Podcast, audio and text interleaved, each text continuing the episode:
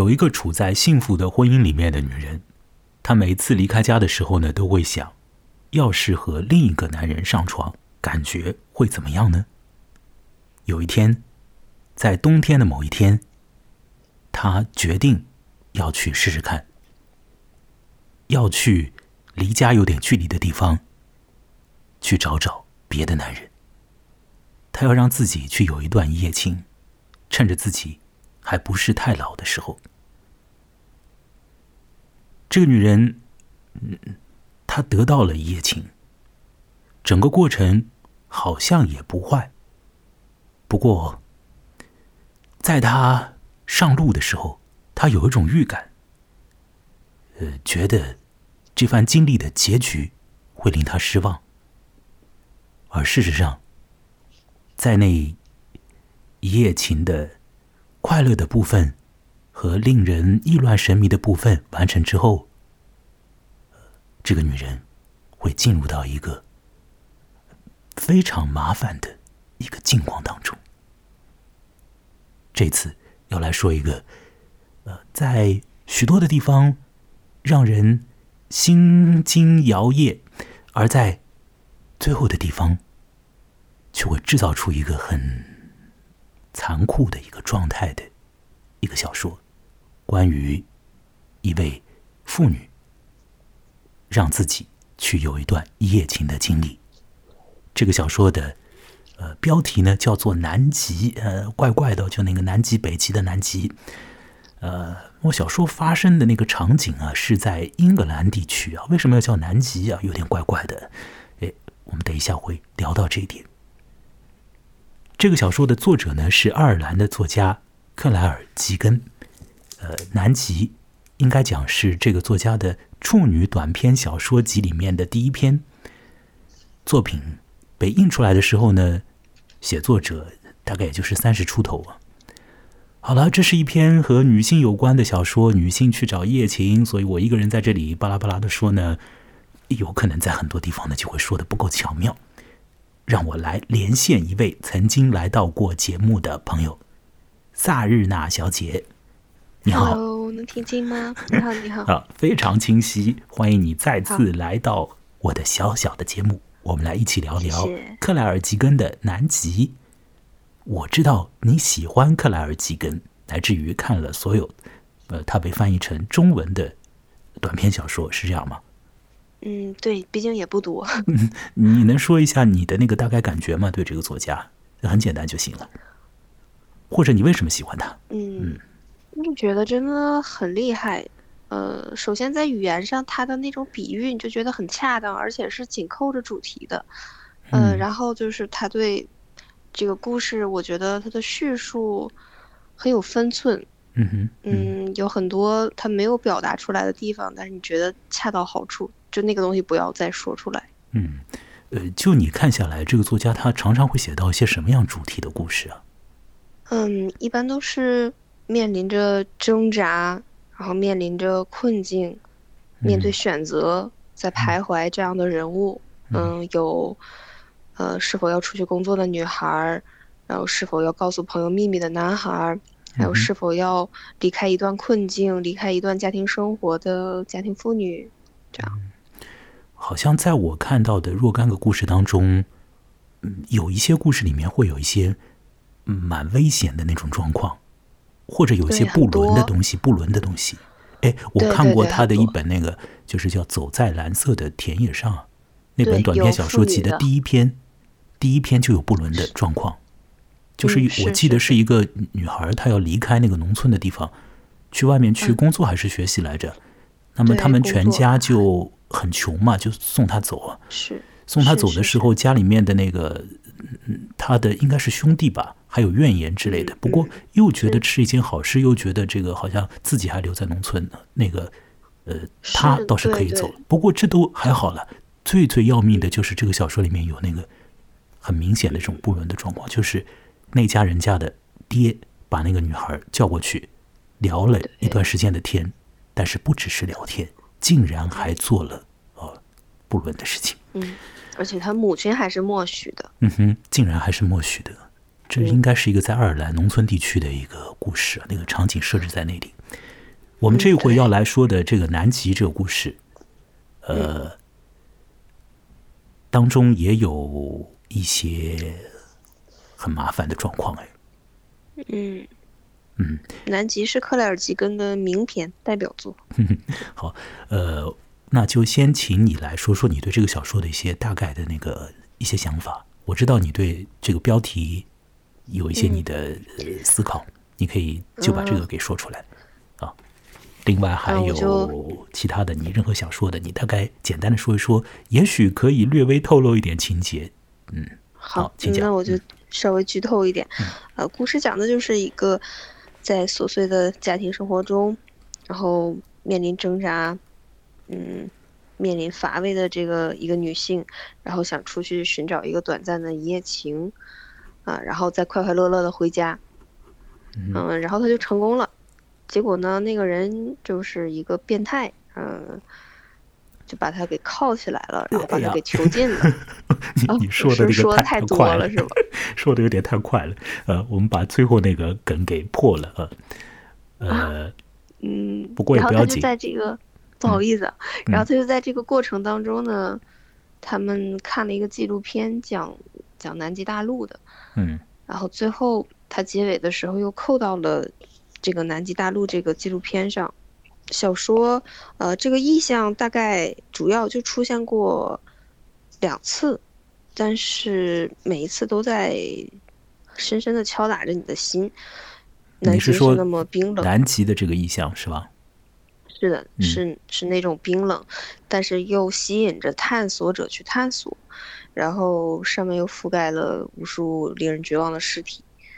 嗯所以你觉得这个标题很冰冷的隐喻是一个冰冷的一个比喻，啊、一种意象吧，一种意象。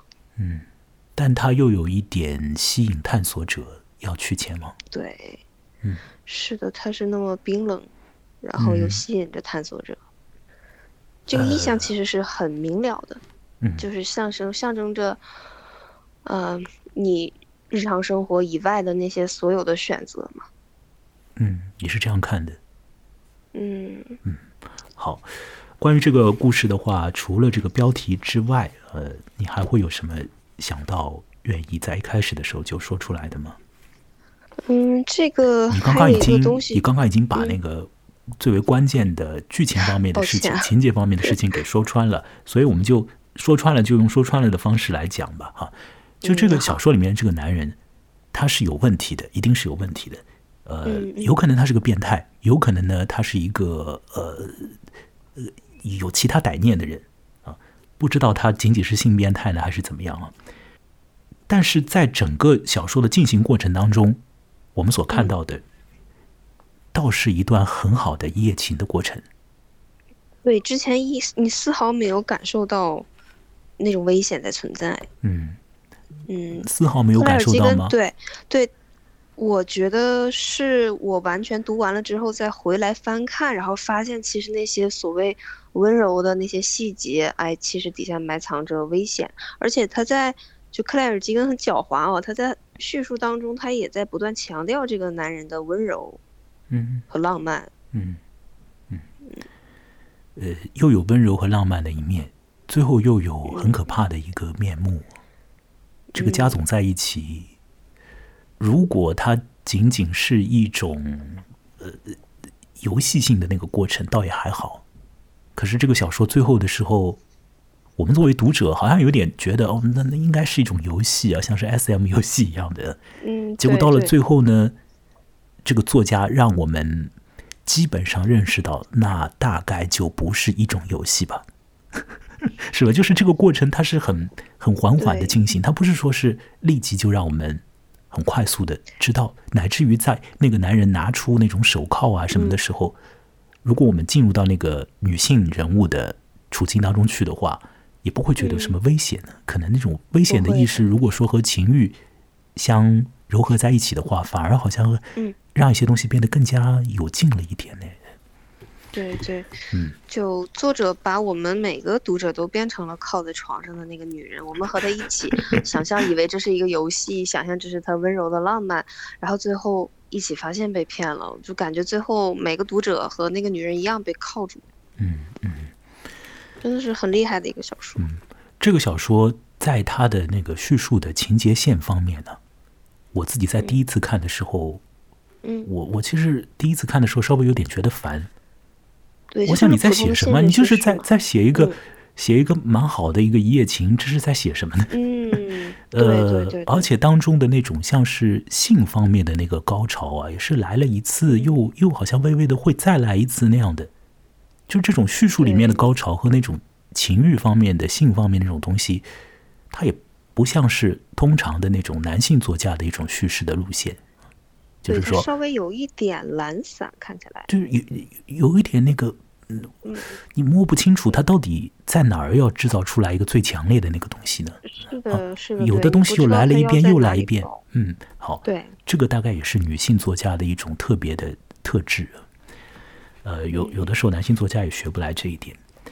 那么好了，我们现在呢就来把这个故事再从头的再看一遍，看看其中这个女人她怎么样让自己进入到了那段表面上看上去还是可以的一夜情的过程之中，而危险又如何的始终在他的左右盘桓不散。我们来看看这个小说是怎样一点一点把我们带入到那一夜情的欢愉和情欲之外的危险里去的。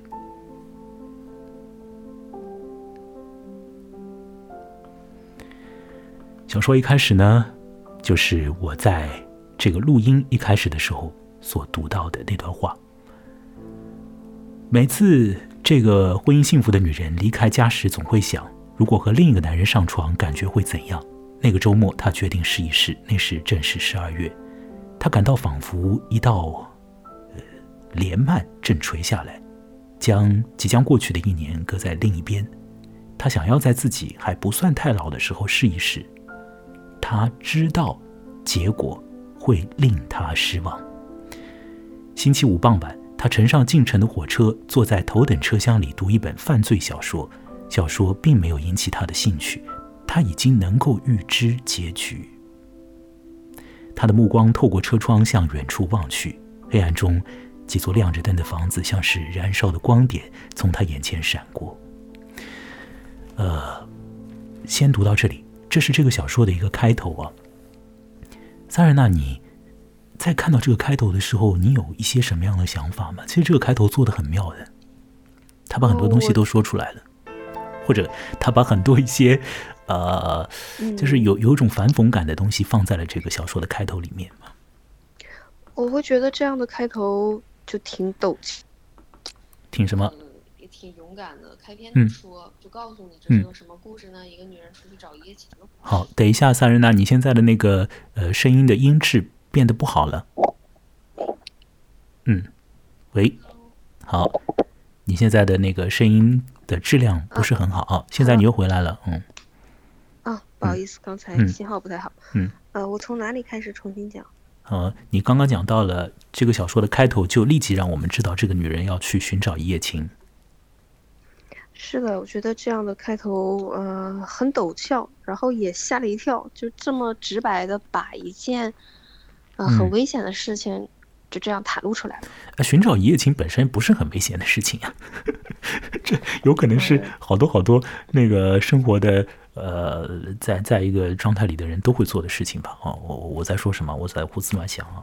这个嗯，它毕竟是一个。挑战规则的，它它毕竟就是一个挑战规则的事情嘛。嗯嗯嗯。如果这件事情本身它完全没有那个有一点危险的感觉的话，它好像也不值得一做。这样理解嗯也可以，是吧？是是，既然是找一夜情嘛，总归是你带着一点点的那种，嗯，呃，小小的让你紧张的感觉去的话，好像更恰当一点啊。反正这个小说开头，呃，用你的词就是比较陡峭，立即就告诉我们这个女人要做的行动是什么。嗯，这个女人她说她知道结果会令她失望，我觉得这点很有趣。但是明明有一种感觉，他大概不会特别的带着一个美好的感觉回来，可是他还是要去做这件事。可见他现如今的生活，那个婚姻里面的封锁在婚姻里面的生活，有可能是已经乏味到了一个什么样的地步了？对对对。那么，嗯，还讲到呢，他去坐那个火车，坐火车的时候呢，就把他的一个身份给说出来了。他坐的是头等车厢。嗯。啊，他是一个有有一点钱的人啊。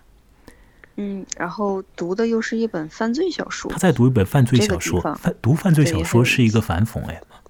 他读犯罪小说，他觉得这个犯罪小说的情节无法吸引他，因为他已经能够预知结局了，所以他觉得没什么好读的。可是他自己的人生故事呢，他怎么可能能够预知到结局是什么呢？所以我们要把这个小说开始推进下去了。好，那么他已经把他家里面的那个。呃，她的小孩儿还有她的丈夫那边的事情呢，都安排妥当。嗯，呃，告诉她的丈夫说，她要去买一些圣诞节的礼物，因此她就独自去寻觅这个一夜情的机会了。那么她进城到了旅馆，她住进了一个街区，这个街区呢，是一个很古色古香的，有相当多的那种老派建筑的街区。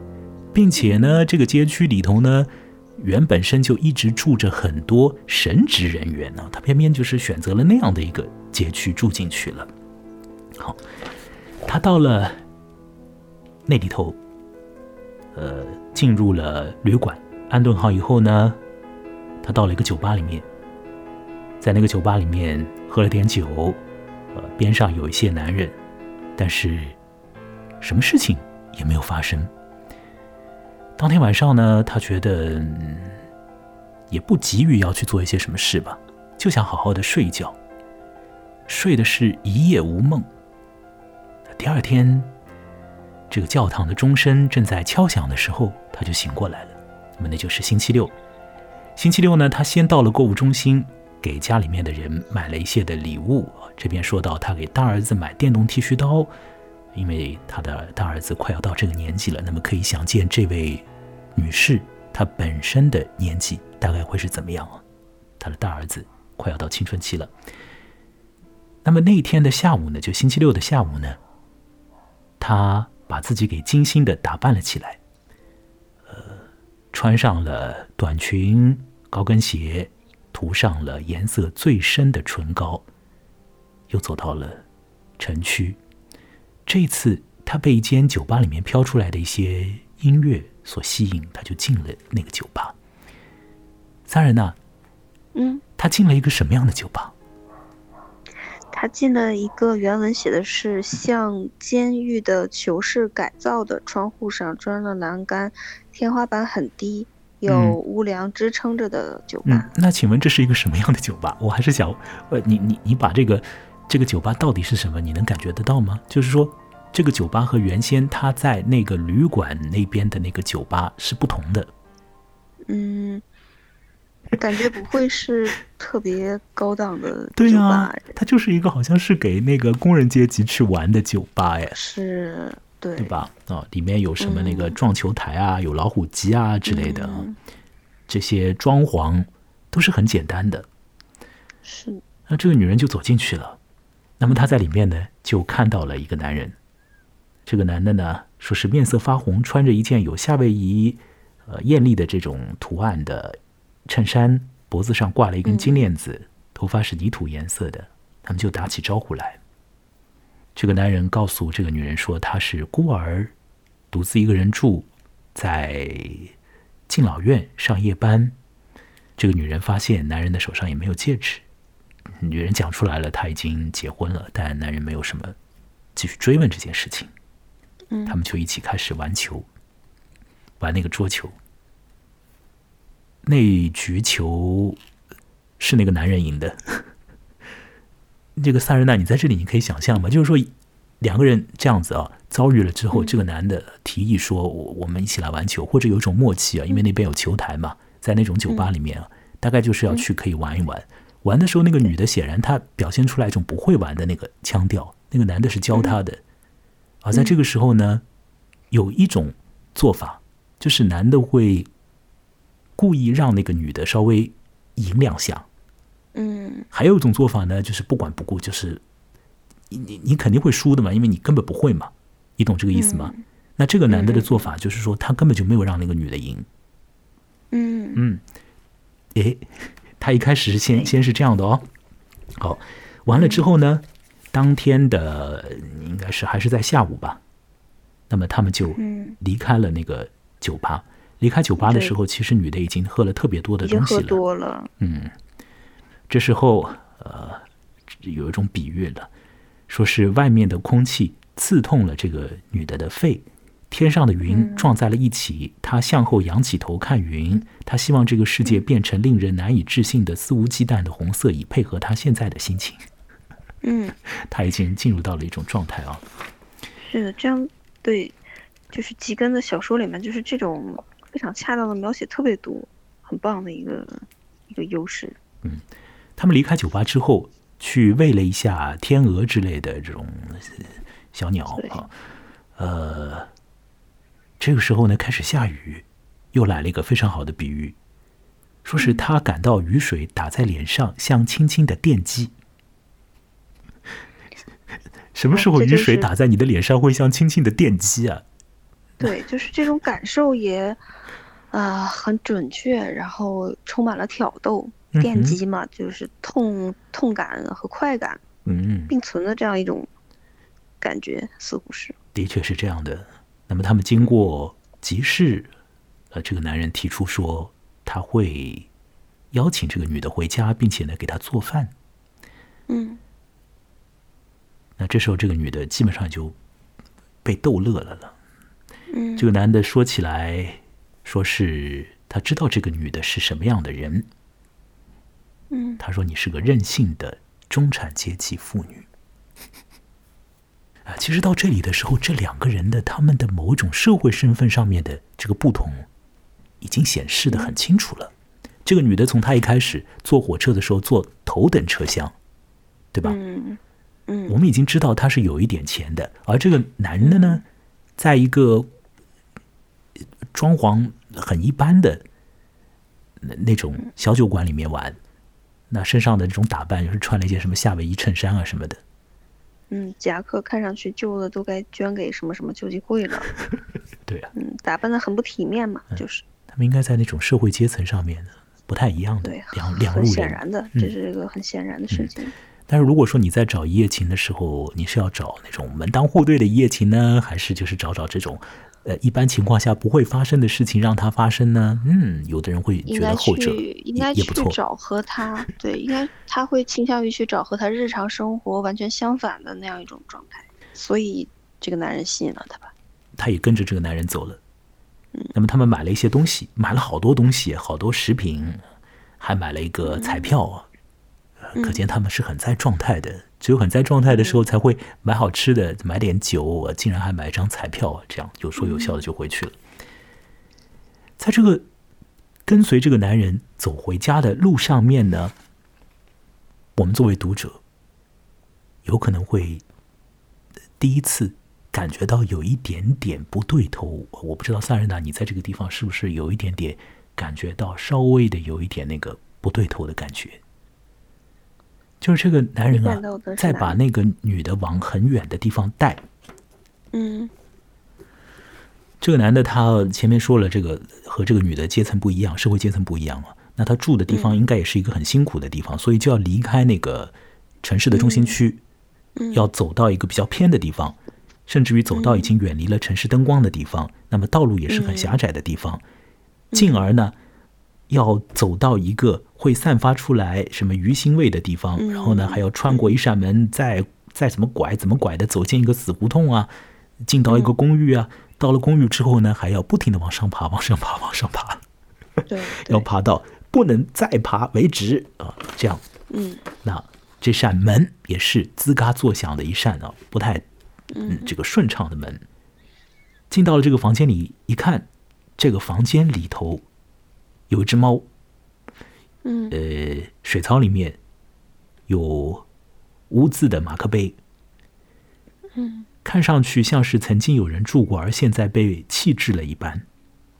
嗯，另外呢，起居室当中有一种植物，这个植物叫印度橡树。这个印度橡树呢，穿过地毯，朝着透过一扇高高的窗户射进来的一块长方形的街灯灯光爬去。房间里散发着潮湿的气味。这个房间没有电话，没有照片，没有装饰品，没有圣诞树啊，因为当时十二月份了，快要过圣诞节了。嗯，他进到了这样的一个房间，很显然，这个男的他不应该不是有钱的一个人。这个房间里面有没有一样东西是让你觉得和这个小说的主题有点关联的？我不知道我的感受对不对，我觉得可能是那个印度橡树吧，嗯，怎么说？带着带着那种，嗯，反正是比较阴冷的气质。嗯，我就是直觉感觉那哎个植物，哎，你你说的你你说植物，我和你是同感，但是你后面的那个嗯破折号的说法，我和你是倒是反过来的。那棵橡树它没有带着冰冷的气质，整个房间是冰冷的气质。那棵橡树是里面的唯一的，就是除了那个猫之外，本身这种这种动物就是冷冷的了。那除了这个猫之外，那个植物是其实很有象征性的。那我我们到后面会知道，那个植物，据那个男的所说，是他的前妻啊什么弄在那边的。嗯嗯，我是觉得他这个这个词动词用的很值得玩味，就是说印度橡树沿着地毯爬过来，然后又说那个灯光爬过去，他就朝着灯光爬过去，啊，会觉得有什么东西在在暗涌。还有一个很关键的地方是，整个小说的标题叫《南极》。我们在一开头的时候，萨仁娜你也说过了，有可能对于小说中人而言，在他的家庭生活，他本来家庭生活是闷闷的，可是，在家庭生活之外的很多区域值得探险，但又像是南极那么冰冷。南极当然是寸草不生的地方。现在在这个男人的房间里面嗯有一种植物，嗯这个我们嗯没有办法，就是巴拉巴拉的说很多，但是你你你会有一种意向性的那个关联啊。南极这块地方啊，冰冰冷冷的，现在这个房间潮潮湿湿的，并且还有，植物。那我们就继续往下看这个小说会怎么样去进一步的写他们的关系。进到这个房间之后，房间里面还有一个浴缸。这个女的似乎觉得有点惊讶啊，你这么一个破房间还有浴缸呢。他们就开始使用这个浴缸，男的让女的去洗澡，那个女的就去洗了。那在他入浴的过程之中，这个男的呃也在使用那间卫生间浴室。嗯其实这里面有一个很亲密的那个感觉，对，他说了，嗯，就是他在里面泡澡，然后男人在他旁边刮胡子啊，做这些日常的事情，然后他说，仿佛这一切以前就曾发生过。这个女人觉得那男人是她认识的男人中最没有威胁的一个，显然她完全想错了。女人捏着鼻子滑到水下，听着头部的血管砰砰跳动的声音，血液奔涌，仿佛云雾一般笼罩了大脑。有谁进浴缸的时候是这种反应啊？啊，那一般情况你不会有这种反应吧？当然你是在期待着一种啊情欲高涨的事情，所以你才会有这种反应嘛。好，那当他露出头的时候啊，把这个头从浴缸里面抬起来的时候，你就看到这个男的正站在雾气中，微笑着把下巴上的这种肥皂沫擦干净。这是一个很居家的那种感觉，非常温馨的一个感觉。在这个温馨里面，当然也有这个情欲的呃准备要发动的那种因子在里面呢。哎，这时候这个男的开始做出了一个 有一点出乎意料的动作来。开始为他像照顾小孩子一样为他洗澡。对啊，这个男的居然，呃，很体贴照顾，乃至于把这个女的当成一个小孩一样的，从脚开始一点一点给它擦肥皂啊、洗澡啊，给它洗上去，然后把它弄干净。对，就是一个很有情欲的画面，然后又能感受到这个男人是浪漫而温柔。一我们第一遍看的时候，肯定觉得这是浪漫和温柔呀，可是我们回过头来再看的时候，也会觉得有点怪呀，对不对？嗯嗯。其实，在那个时候，那个男的好像已经把这个女的当成一个什么东西一样的在对待她了。对对对，像猎物。嗯，好像已经到手了哦，把你擦擦干这样的。可是我们第一遍看的时候，绝对会觉得这是一种多么多么的，呃，让心里面感到暖男。对呀、第一遍看的时候就觉得这是暖男呐啊，嗯这个这个暖度啊有点问题啊，嗯这到底是不是像我们我们一般那么这这样的这种暖呢？这个暖里面还有别的东西在。嗯，呃，他还给这个女的梳头，梳了头之后呢，他们就要开始做呃那个要做的事情，于是他们就进入到那个状态之中。他的床是黄铜的，床上铺着白色鹅绒被，枕套是黑色的。他为她解开皮带，让皮带从呃盼带中滑出，皮带扣落在地板上时发出叮当的声音。他为她解开裤子，裸体的她并不好看，但她身上有某种能给人快感的东西，某种结实而坚硬的东西。她的皮肤在发烫。假装你在美洲，他说：“我是哥伦布。”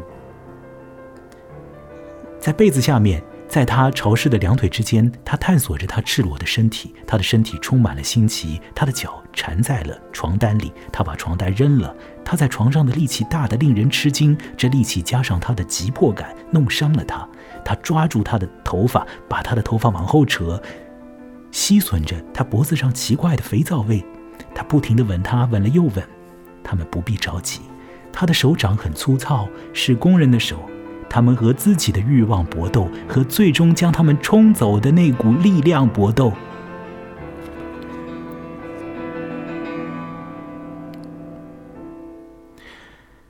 三人呐、嗯这段呢，就是在写前戏啊，还有做爱啊这些事情啊，对吧？反正我们都是成年人了，就这样说了啊，就说的白一点，嗯 不用假装单纯了。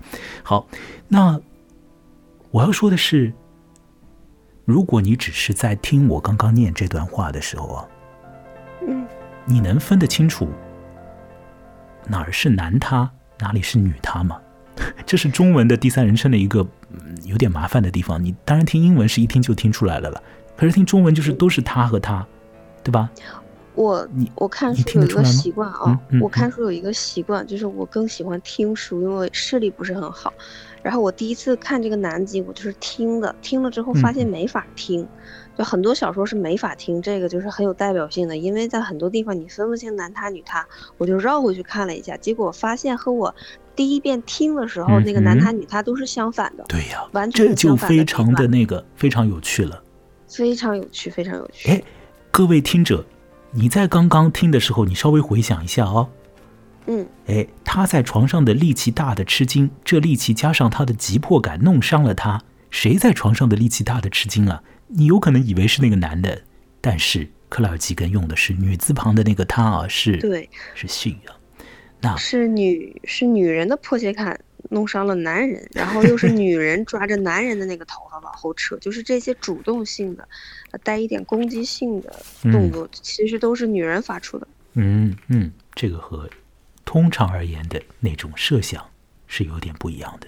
是的，当这件事情完毕之后，呃，吸起事后烟，这时候呢，这个女的，呃，摸到了床边有个东西啊，一看呢是弹药桶，嗯这或许又是一个嗯小小的危险的信号。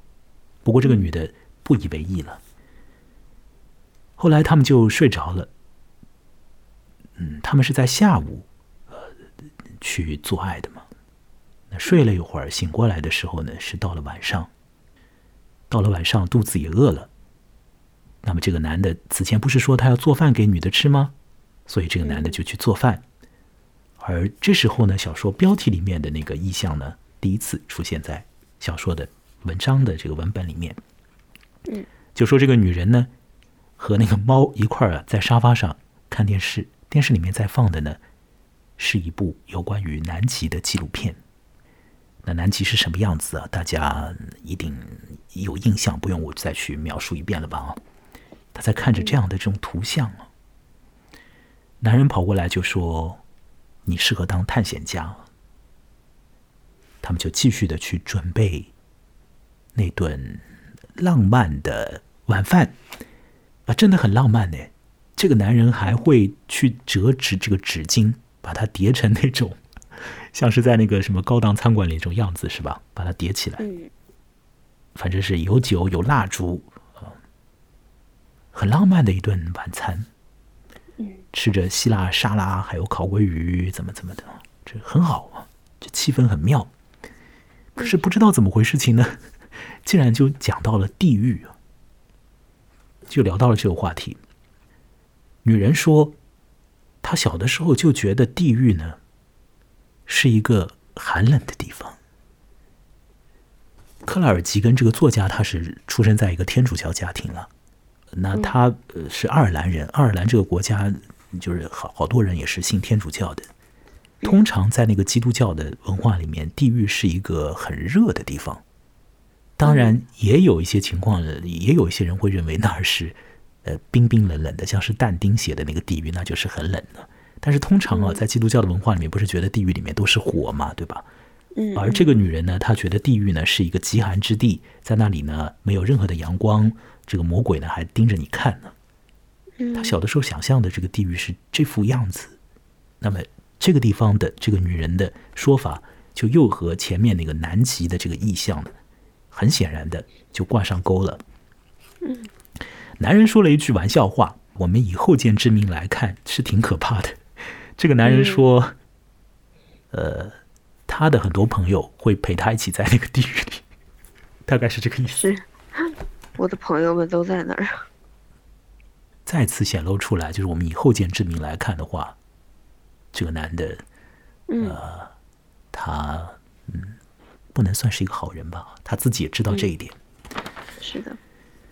小的时候，呃，这个女人的宗教方面的老师就跟他讲：一旦进了地狱呢，人就永远的在那里受苦了。什么叫永恒呢？永恒。就是把这世界上所有的沙子啊，所有的沙滩里面的沙子，采沙场里面的沙子，海底的沙子，沙漠里面的沙子啊，就是所有的沙子呢，都放在一个像是巨大的那种计时器里一样。那每一年呢，只有一粒沙掉下来。嗯，那这所有的沙掉光了，这这就是永恒。小朋友听到这种话，吓一吓死了，是吧？那男人说：“你长大了就不相信地狱了吧？”嗯。女人的意思是，大概是不相信。如果相信的话，怎么还会去有这样的一段这个一夜情？他们又聊到了一些和朋友有关的事情，而后他们还听到了邻居在放一些宗教题材的音乐，然后他们吃好了一顿饭，聊好天，开始正式的睡觉。前面只是小睡一会儿，在睡觉的时候，这个女人还模仿着猫发出的那种呼噜呼噜的声音啊，嗯，那一觉应该也睡得很好吧，很香甜的那个感觉，也是很浪漫的。第二天早上呢，这个女的早早的就醒过来了，那新的一天开始了。这一天对于这个女的来说，本身。应该来讲，会有一种什么样子的一个安排呢？三人呢？他就正常退房，然后拿着给家人们、给丈夫、孩子买的礼物，就回到家里去了，回归到他正常的生活轨道里去。嗯，他本来的计划是这样的。嗯，呃，他不是原来一到那个城里就开了一个旅馆嘛，所以他那天应该是要回那个旅馆。收拾他的行李，包括呢，把他给家人买的礼物都呃弄弄好，从旅馆里拿出来退房。完了之后呢，就再坐火车回去，结束这段经历就好了。嗯，那一天他到了旅馆里，嗯，把东西弄好，到大堂里面进一个电话亭打电话，呃，给家里打电话了。问问情况，嗯，可是他感觉到脖子上有一个人呼出的气息。那个男的竟然尾随而至。嗯，那个男的讲说：“你怎么就这样溜掉了呢？你没有说再见啊？”女人说：“你当时的时候在睡啊。”这个男人说：“啊，你偷偷摸摸走啊？你看来是个偷偷摸摸的人呢。嗯，我们现在要不要再去喝一点，去吃个午饭，一醉方休？”讲完这个之后，这个男的就给了这个女的一个长长的诗文呢。嗯，怎么可能抗拒这个事情呢？所以这个女人就和这个男的一道去吃那顿不在计划当中的午餐。席间，他们喝了很多酒，很多酒，不同的酒。有鸡尾酒，有杜松子酒，还有啤酒，各种各样的酒。在吃那顿饭的时候，还有一些很妙的那种。如果你处在那个饭局上的话，如果你面对着那个男人的话，你会觉得你让你心里面很舒服，尤其是喝了那么多酒的状态之下。比如说，那个男人会说笑一下，这个女的就笑一下。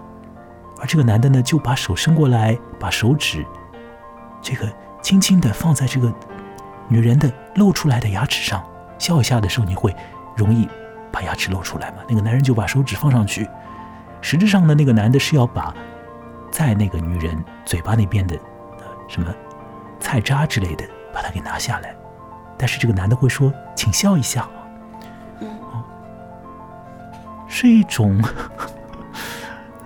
很老道的，又是很浪漫的，也是有点蛮绅士的这种做法，是吧？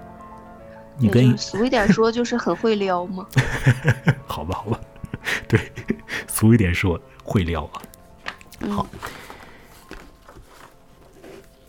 完了之后，他们离开那个餐厅之后呢，两个人走。走到了小树林中啊，太会撩了。走到小树林中，会撩的人大概都会去那种地方。到了那个小树林里之后呢，这个男人就说起来，呃，说是他以前结过一次婚的，他的那个前妻侍弄花草很在行，所以那个前妻走了之后呢，家里的一株植物就仍然在那儿。那株植物呢，长在一个那个。呃，很小的一个这个空间当中吧，不过它这个就生命力强，就一直往外面长，一直延伸出去。在森林里面讲这些事情，嗯，略微有一点点让这个气氛变得稍微有一点不浪漫吧。而且这些都是很重要的隐喻，很值得思考的隐喻。他一直他说他我一直在等那株植物死掉，但是那个该死的东西它一直不停的生长。嗯，是感觉说的就是像，可我我认为啊，可以理解成是，呃，你对外面那种好奇，对外对你外部世界的好奇，你那颗渴望探索的心，你不去管它，希望。你那颗悸动的心死掉，结果你的欲望不断的生长。你生活的越久，你欲望生长的越旺盛。嗯，小树林里面有着星期天的那种寂静。当时已经临近圣诞节，英国那边呢，那边呢肯定很冷呢。嗯，这个女人就在那边感受着那种寂静。感受着树努力对抗寒风的声音，在听着这个男人说着他的过往，好像稍微有那么一点点的，嗯，怪怪的。一夜情，说到自己很具体的过去的时候，容易就变调嘛。可是呢，这个男的，他很会转换气氛，他就一下子来了一个壁咚，是不是这样？我没有说错吧？猛地把他推到一棵树下，让他背靠着树干啊。那那么呢，就是还做了一些亲密的举动啊。嗯，乃至于在那个时候，那个女的就可以闻到那个男的嘴巴里面的杜松子酒的味道了。这个男的说：“你要走了，但是呢，你的一部分的东西永远都在我的心里面啊。”那么就让这个女的把她的这个女的这个手啊放到他的衣服里面，放在胸口上。嗯，那你如果说处在那个状态里的话，你你会呃抗拒这一点吗？你会觉得是就就可以了，适可而止就好了啊？本女士要回家照料我的家人去了，你不会的吧？对不对，萨人娜？啊，就是这种，嗯，这种技巧，就对任何一个女人来说呢，都是觉得嗯不错吧，就是很容易打动女人吧。嗯，这个男的就提出来说，既然你到了傍晚的时候啊，那个火车才开，那么你早上也已经把房子给退掉了，不如呢，你就先到我那边去，那么呃晚一点我再送你去那个火车站。这个女的呢，想到再去那个房子呢，恐怕就还得做爱啊，等等。其实，在那个时候，那个女的倒是缓过神来了，她有一点不想再去了。在她的计划里面，其实已经没有接下来的那一出了。当天，她应该是独自一个人，就这样默默的、呃，安静的往家走就是了。可是，这个男的就这样提出这个说法来，请这个女的回去，在他家里面。稍事休息，你拒绝他，似乎也没什么道理。于是乎呢，这个女的就又跟着这个男的到了冷清的公寓的这个，就是偏离城市那边的什么死胡同里边的那个公寓的最顶上，又进去了。那么这个男人就开始呢，给这个女的宽衣解带。把她身上面的，反正能脱的东西呢，基本上都是脱了下来，是吧？乃至于是耳环之类的东西也摘了下来。这个男人说时间很充裕，呃，那我们也可以知道这个男的大概意思是什么。他让这个女的，裸体的这个女的躺下来。这时候，出现了一个一个很冷冰冰的物件。这个物件是萨尔娜把它大声的说出来：手铐。嗯，手铐啊！但是在那样的情况之下出现手铐，绝大部分的人都会觉得那是一种情欲里面的游戏吧，S.M. 之类的事情吧。那这位女士也是那样想的。所以他就被铐了起来。他把他的手腕铐在了黄铜床头板上，他大脑中的某个部分恐慌起来，他不慌不忙、默不作声，带着一种令人难以抗拒的力量，又有汗滴到他身上，他尝到他皮肤上很浓的盐味，他欲迎还拒，欲拒还迎，让他想要，让他达到高潮。这一段。应该还是能够分辨出来，男他还是女他的。这个男人身上滴下汗，这个女的尝到了他的味道，而这个男人呢，他欲拒还迎，欲迎还拒的，让这个女的想要有那种东西，最后使得那个女的达到高潮。嗯，完了之后，这个男的就起身开始去弄什么鸡蛋，跑过来让这个女的吃点鸡蛋。当然，这个女的的注意力不可能在那个蛋上。这个女的是要请这个男的把他把手铐给摘掉。嗯。另外呢，当时的时候时间也已经不早了，应该要赶紧立即的摘下手铐，然后呢打点行装，要往火车站去了。可是这个男的呢，却是完全没有要去解手铐的意思，非常笃定的，就是请这个女的呢，就是吃吃鸡蛋。喂给他吃，完了之后呢，还弄一点咖啡啊，让这个女的去喝一口，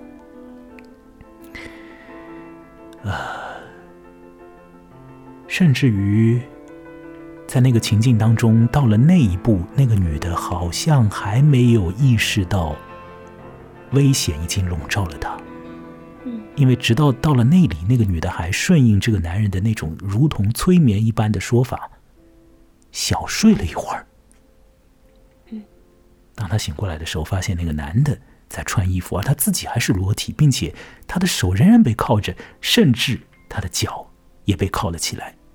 嗯而这个男的非常轻描淡写的说，他现在要去上班，并且说：“呃，你这样带着啊，不是像你想的那样的。我现在去上班了，啊你待在这里。”然后呢，这个男的就走掉了，而这个女的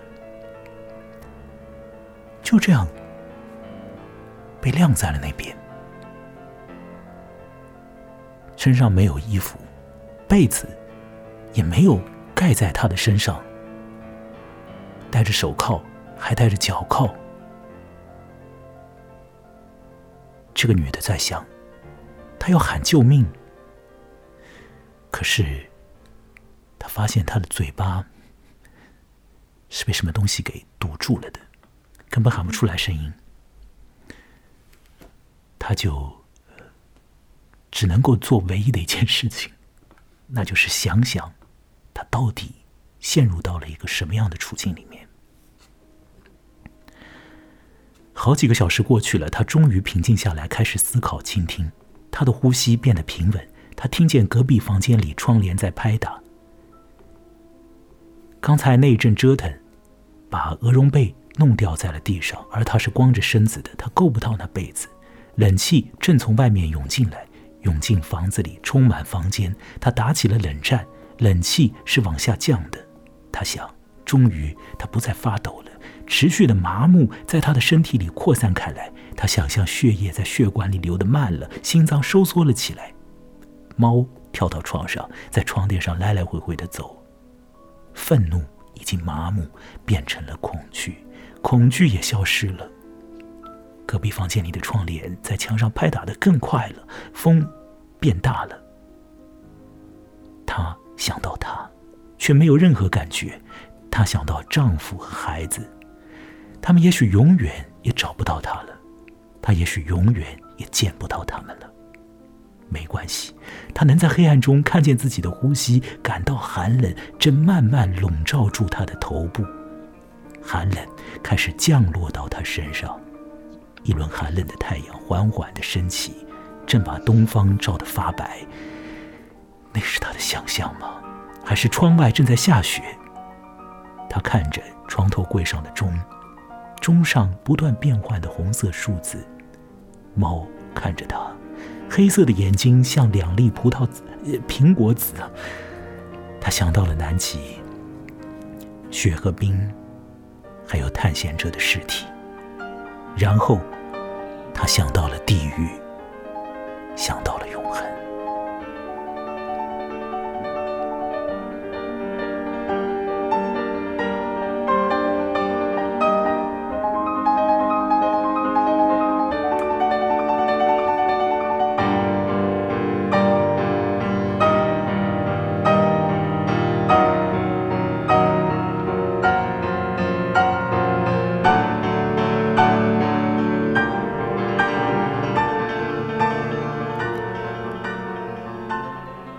刚刚念的那个部分呢，已经是克莱尔吉根的短篇小说《南极》的最后一段了。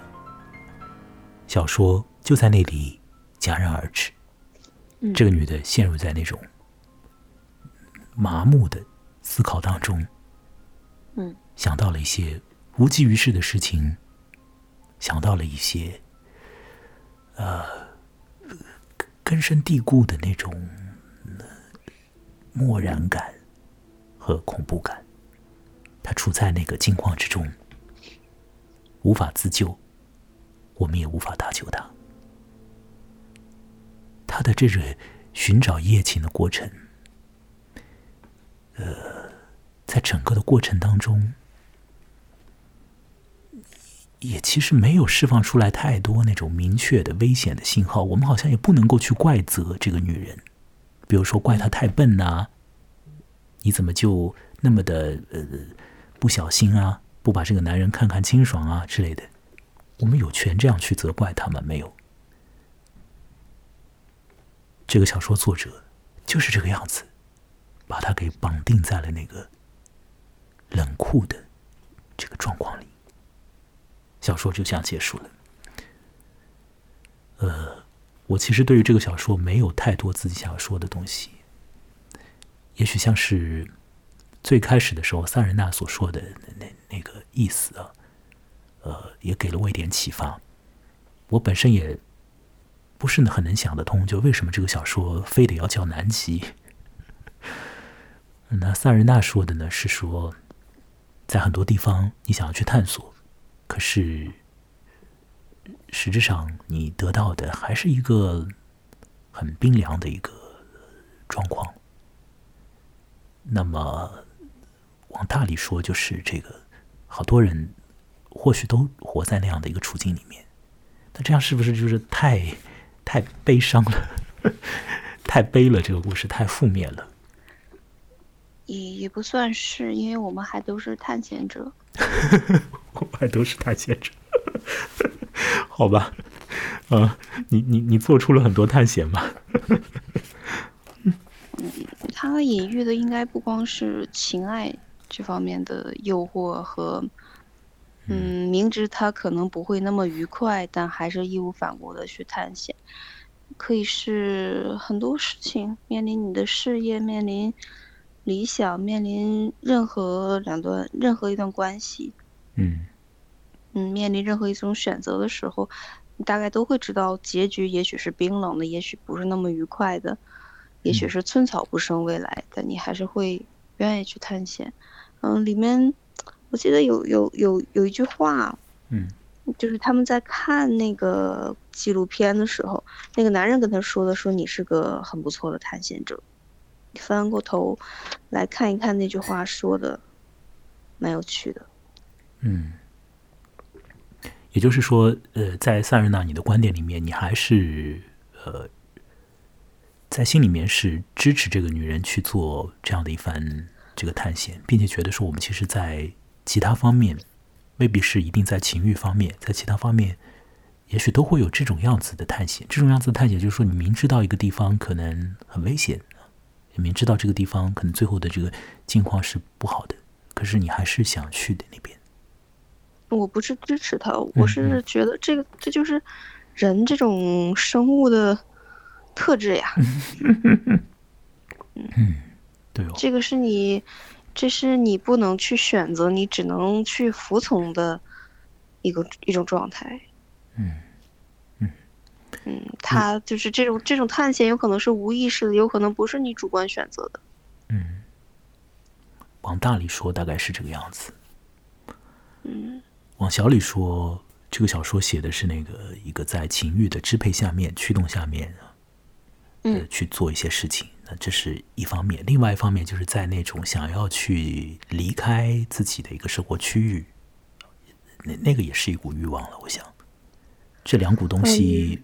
倒不一定是完全一样的情欲这件事情和一个你要去离开你的一种常规的生活，还有就是对于生活本身的一种一种像是这种焦虑感因为他提到一开始的时候他就提到说，呃，要在不算太老的时候去试一次啦，又提到说这个到了年底啦，降下一道帘幔啦之类的。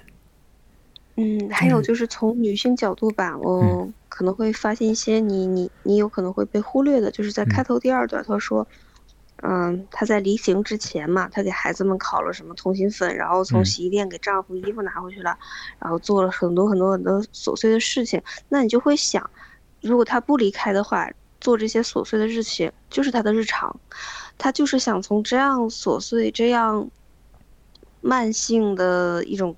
像像像像磨损一样的生活常轨当中，他想有那么一次小小的溢出，去寻找一下，然后就会觉得这一点我刚刚其实也说了，我说第一个就是一种单纯的情欲的东西，但是第二个事情是，就是他要离开那个常轨的这种状态嘛。对，所以他就是你是可以理解，嗯，你是可以理解他的这个行为逻辑的，这个逻辑是通顺的，然后同时又会觉得对他有一点同情。而整个小说它的那个在写作上面那种妙的地方，就是我们在初次看的时候，确实很难 能够意识得到，就最后会有那样的那种危险。啊，这个男的很多时候他的那个表现是，是一点一点让你觉得进入到那个状态里面去的。但是他最后出现这个反转的时候，你又不会觉得很唐突。嗯，你往回翻看，啊，那些伏笔其实都已经埋好了。你往回翻看，就是这些男人浪漫温柔的行为，哎，都是不不对劲儿的。嗯，可以说不对劲，但是。呃，好像也还好，没有到那种那么明显的不对劲的地步，也还。这就是他很高明的地方呀，就是你可以把它理解成，呃，很会撩，很浪漫，很温柔。嗯，还是暖男。但是，对对，他就游离在那个正常与不正常之间，他就把这个分寸拿捏的很好。往左一步是温柔，往右一步是变态，就这样。而实质上，我们往大里说的话，这样的一种状况。好像也所在多有诶，就是我们不要说那个严格意义上的变态了，就是有的时候是在那个关系里面，在那种和情欲有关的东西里面呢，在两性里面呢，如果你当然是我是同志啊，或者其他的那个不一定是两性了，就是在那种有性参与的那个关系里面呢，就是这种。有有一点危险度的东西和那个很很温暖的这个东西，这两种东西是你真的是很难把它给可以变得很清晰的。如果真的把它们摘得很清晰的话，好像也就这件事情也别做了。是是是是是吧？就是这种对，就是这种诱惑，它就是嗯，这种东西它为什么会具有一些诱惑？就是它有一些超出常轨的。那种很边缘、很危险的，一些倾向，这就是这就是诱惑本身嘛？诱惑本身就是这样子嘛？嗯它是它是有甜度的，但又是很锋利的。嗯，到了小说最后的时候，如果我们做一些偏向于善意的那个想象的话。那只要这个女的别把自己冻的那个冻僵，要是那个男的回来，说不定那就呃还是个呃还不会有太坏的事，这是往好的方面想了。但是，嗯，现实情况在这个小说里面基本上就是一个蛮残酷的状态。嗯，我觉得不太好的对这种。